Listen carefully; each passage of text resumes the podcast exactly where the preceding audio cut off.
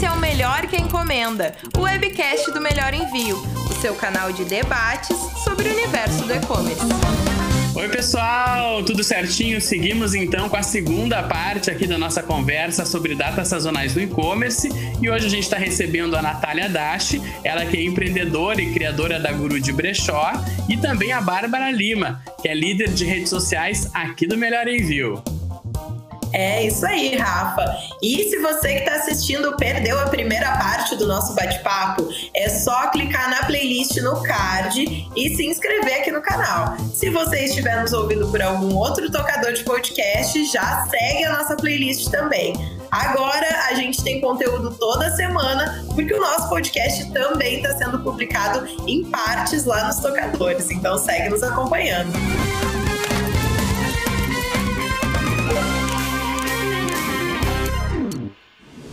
Pois é, e agora essa primeira participação eu queria direcionar à Bárbara, né? É, Bárbara, é, a gente falou né, na, na, na, outra conversa sobre a importância né, de, de ter um planejamento e tal. E eu queria é, começar falando do nosso planner aqui do Melhor Envio, né? O Planner 2023 que a gente lançou e que tem tudo a ver com essa temática, né? Queria que tu nos explicasse um pouco, então, o que o lojista pode conferir aí nesse material e de que forma esse planner pode auxiliar o pessoal que está nos assistindo, né? O pessoal que, que consome o conteúdo aqui do Melhor Envio.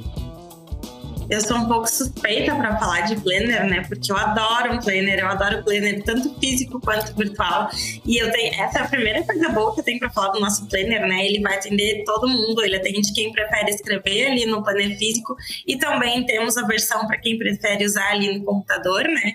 E esse planner ele vem com as datas importantes do e-commerce para as pessoas se prepararem, né, para os lojistas começarem a se preparar ali para criar as campanhas, para fazer o tal planejamento todo que a gente vem falando aqui. Ele tá riquíssimo, gente, tá muito legal, então vale a pena conferir.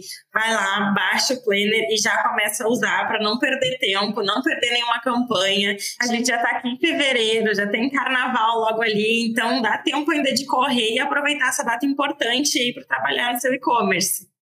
E só, só uma outra colocação, Bárbara, é, ali no nosso planner eles têm, têm as datas, né? Mas tem espaço também para anotações, insights, dicas de filmes, de livros. E, e é interessante, né? É, tirar inspirações, né? É, de, de, outras, de, de outros canais, outras temáticas, porque eu acho que tudo facilita na hora de criar um conteúdo dentro, dentro de uma loja, né?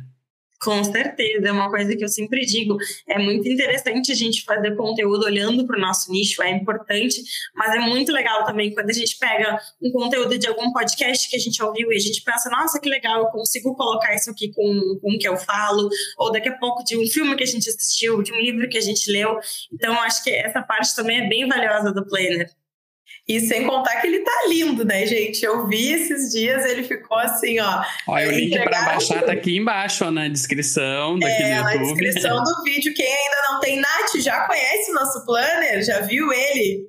Já conheço, estou com ele aqui aberto enquanto eu falo Olha com só. vocês. E uma das coisas que eu queria elogiar é justamente isso. Primeiro que ele tá lindo, tá super completo. E eu amei que vocês colocaram dica de filme, de livro. Eu adoro, né, quando tem essas dicas. E eu concordo com o que vocês falaram, né, da gente ampliar, né, o nosso horizonte. Eu, por exemplo, eu trabalho com brechó, é do nicho de moda, mas eu não vou olhar só para conteúdos de moda. A gente tem que ampliar o nosso horizonte. Eu sempre falo isso para as minhas mentoradas, né? Você, ah, ok, você é do nicho de brechó, não vá só em eventos, não acompanhe só contas de brechó. Você tem que ampliar o seu horizonte, vai acompanhar pessoas de outros segmentos, às vezes de finanças, de tecnologia. É legal a gente acompanhar esses outros conteúdos e realmente pensar num conteúdo que talvez, assim, você até planeje um conteúdo ali mais sazonal, mas tem esse conteúdo do dia a dia também que é muito interessante. E esse conteúdo do dia a dia ele pode servir como um termômetro para abrir na sua mente, poxa, eu posso falar sobre esse assunto. Vou citar um exemplo aqui. Poxa, o meu nicho, eu trabalho com consultoria e mentoria para mulheres empreendedoras. Mas um dos stories que mais teve direct, que as pessoas mais interagiram, que o meu Instagram bombou, vocês não vão acreditar. Foi um story de receita de estrogonofe vegetariano. E aí eu pensei, gente, como assim? Às vezes um conteúdo super planejado, com dicas de como calcular a métrica do algoritmo, uma coisa super elaborada. E o que bombou foi eu lá que filmei o que eu estava fazendo, o que eu estava cozinhando. Isso é interessante para você o quê? Conhecer a sua audiência. Não é que eu vou começar a postar receita no meu Instagram, mas para você conhecer o que tem interesse, o que a sua audiência tem interesse. Então, como eu coloquei lá um estrogonofe vegetariano, poxa, talvez eu tenha muitas clientes, muitas alunas, seguidoras que têm interesse no vegetarianismo, e aí eu posso linkar isso no meu conteúdo e colocar isso como um conteúdo planejado, né, em alguma data específica. Uhum, que bacana. O quanto é importante, né, buscar essas inspirações, ir atrás de, de referências também. Bárbara, até quem uh, ia direcionar uma pergunta para ti agora, talvez quem está nos, nos assistindo aqui, nos acompanhando, às vezes fica pensando, ah, mas todo esse planejamento é distante, né, da, da minha realidade. Então, para a pessoa que está assistindo, é importante também colocar bem essas referências, esses exemplos, inspirações. A gente aqui, inclusive, no Melhor Envio, agora surfando da onda aí do, da, da televisão, do BBB, fez toda uma campanha, né? O BLB, o Big Logista Brasil. Então, é meio que aquela análise ali de, de ver o que o público está assistindo, que muito dos nossos clientes lojistas podem estar tá acompanhando e usar disso também para estar tá o mais próximo possível, né? Fala um pouquinho para a gente, conta um pouquinho da campanha para o pessoal que ainda não, não viu. É, também é muito importante a gente estar tá próximo dos, dos nossos seguidores ali, da gente entender o que eles gostam de ver, o que eles querem saber ali. Agora a Nath trouxe um exemplo muito legal pra gente, que foi essa do estrogonofe. Tipo, como assim? Eu trabalho com brechó, eles super engajaram no estrogonofe de vegetariano. Mas, tipo, é uma fonte de conhecimento, né? Ah, às vezes eu tô um pouco distante de entender ali o que o meu público quer. Eu vou usar uns stories, eu vou abrir uma caixinha de pergunta, eu vou conversar com eles, eu vou fazer uma enquete. Tem vários meios que a gente pode se aproximar, a gente Uh, é um, talvez seja um pouco mais difícil para quem nunca fez um planejamento, saber por onde vai começar. Então começa ali, começa com o que a gente tem em casa, começa conversando com quem está com a gente sempre, sabe? Eu sempre acho, acho que isso é uma rica de uma fonte de pesquisa, tá? A gente conversar com as pessoas ali. A gente, obviamente, dá uma olhadinha no concorrente, né? Isso é muito bom, a gente sabe. Dá uma olhadinha o que está acontecendo lá, o que está dando certo lá que eu posso trazer para minha loja também, para minhas redes sociais também. Então, acho que assim, essas são duas dicas que eu sempre dou para as pessoas. Tipo, tenha uma olhadinha no que está acontecendo com pessoas do mesmo nicho, mas também valorizem o que tem em casa, conversem com os seguidores que estão ali sempre com vocês. E os stories é muito bom para isso. Exatamente. E, Nath, né? Eu queria saber de ti da, da, da, dessa colocação da Bárbara, porque acho que acontece em qualquer nicho, né? Tipo de, ah, tá com alguma dúvida, quando vê tem um planejamento, acha que uma data é interessante, mas não sabe que tipo de ação vai ter. Pô, a caixinha, né? Eu acho que é, as redes sociais, elas deixam, é, tem essa proximidade com o público, e eu acho que a gente tem que usar essas ferramentas a nosso favor. O lojista tem que usar a favor dele, né? Exatamente, as redes sociais estão aí para a gente criar conexões, para a gente realmente comunicar. E para que haja comunicação, a comunicação tem que acontecer dos dois lados, né? Você não pode só falar, só jogar conteúdo, né? Então, isso até me lembrou aqui que é muito importante também, é, quando você posta conteúdo, que você responda aos seus seguidores, né? Eu vejo muita gente que às vezes joga um monte de conteúdo, tem conteúdo todo dia, mas não responde as pessoas que comentaram no post de ontem, por exemplo. Então é muito importante na hora de se planejar, se planejar também para ver que frequência você aguenta, porque tem que ter constância nas redes, tem que ter constância, mas também você tem que dar conta dessa demanda que vai gerar comentário, que vai gerar direct. Então é muito importante você se programar, inclusive, né, considerando as outras redes, né? Porque, por exemplo, eu mesma, é, eu trabalho com criação de conteúdo profissionalmente há mais de 11 anos, mas eu crio conteúdo desde sempre, desde a época lá do Fotolog, quando eu tinha banda de rock, sabe? Então, assim, é muito importante que você esteja ali e que você separe um tempo dentro do seu planejamento para responder, para interagir, às vezes até para pegar um conteúdo anterior e reformular. Isso é uma dica de ouro, assim, né? As pessoas às vezes ficam com muita dificuldade de criar conteúdo e às vezes revisitar um conteúdo que você já postou e repostar ele de uma outra forma é uma boa solução para você ter conteúdo sempre. Uhum. E até aproveitando que tu, que tu tá com a palavra, é, a, essa questão a gente fala né, do, do calendário e, e, etc. Né? Então, é, espero que todos que estão nos assistindo baixem o calendário, o planner lá e vejam as datas, se organizem. Mas é, muitas pessoas podem estar pensando, é, tá, mas para que que, que, eu, que eu vou precisar saber dessa data e tal, mas justamente, justamente por isso que está comentando, a produção de conteúdo, sabe? Às vezes pode nem ser tão interessante usar dessa data na comunicação visual da loja ali, ou, ou ou, ou, fazer um banner, né, para mostrar que está chegando a data, mas depois lá na produção de conteúdo, porque a gente aqui está conversando com muitos lojistas que eles mesmos, né, produzem os conteúdos deles. Então é interessante é criar mecanismo, criar campanhas, né, e, e lugares para comunicar isso para quem está para quem tá vendo ali a rede social da loja, né? Exatamente, tem que, tem que criar, e é muito importante, né? Eu sempre bato na tecla que a gente não vai criar exatamente o que a gente gosta a gente tem que pensar na audiência, no público, nos seguidores, nos clientes, né? Então vocês falaram até de Big Brother, eu achei super legal, porque, como eu falei, eu escrevo, né? Eu sou da época do blog. Então, o post que fazia sucesso no blog de moda que eu escrevi, eu escrevi para um blog super bacana de moda masculina, para o blog do brechó que eu trabalhava, era blog de novela. E eu, por exemplo, não assisto novelas. Então, eu tinha que estudar a novela, estudar a personagem, mesmo sem assistir a novela, eu tinha que pesquisar, porque era minha obrigação ali com, né, com a pessoa que ia ler o conteúdo, que fosse um conteúdo bom, um conteúdo que eu não entendia, porque eu não entendo de novela, mas eu fiz questão de ir lá aprender, estudar, e é o tipo de conteúdo que bomba, né? Big Brother também. É, é coisas estão em alta, né, Tami? Tipo, coisas uma... que toda uma adaptação a, a, datas, né? Até perguntar para a Bárbara agora, isso é uma coisa que acontece bastante aqui na, na empresa, né? A gente tem toda uma organização por, por campanhas, a gente pega uma data específica e trabalha com ela durante, durante um período aí, né? Uh, na tua opinião, assim, tem algumas. Uh, óbvio que tem aspectos bons, né? Aspectos positivos, a gente cria essa conexão com o lojista, tá sempre aqui, mas tem algum risco trabalhar assim? Como é que como é que funciona? Como é que tu vê? Eu acho que um dos riscos que a gente corre, assim, ah, por exemplo, quando a gente vê uma campanha, agora está acontecendo, estou vendo ali que meu concorrente está fazendo a Black Friday e eu não fiz nada. Não comuniquei em, em, em ambiente nenhum, nenhuma rede que eu iria estar tá com Black Friday, deixei para fazer em cima da hora, e aí vou falar no dia.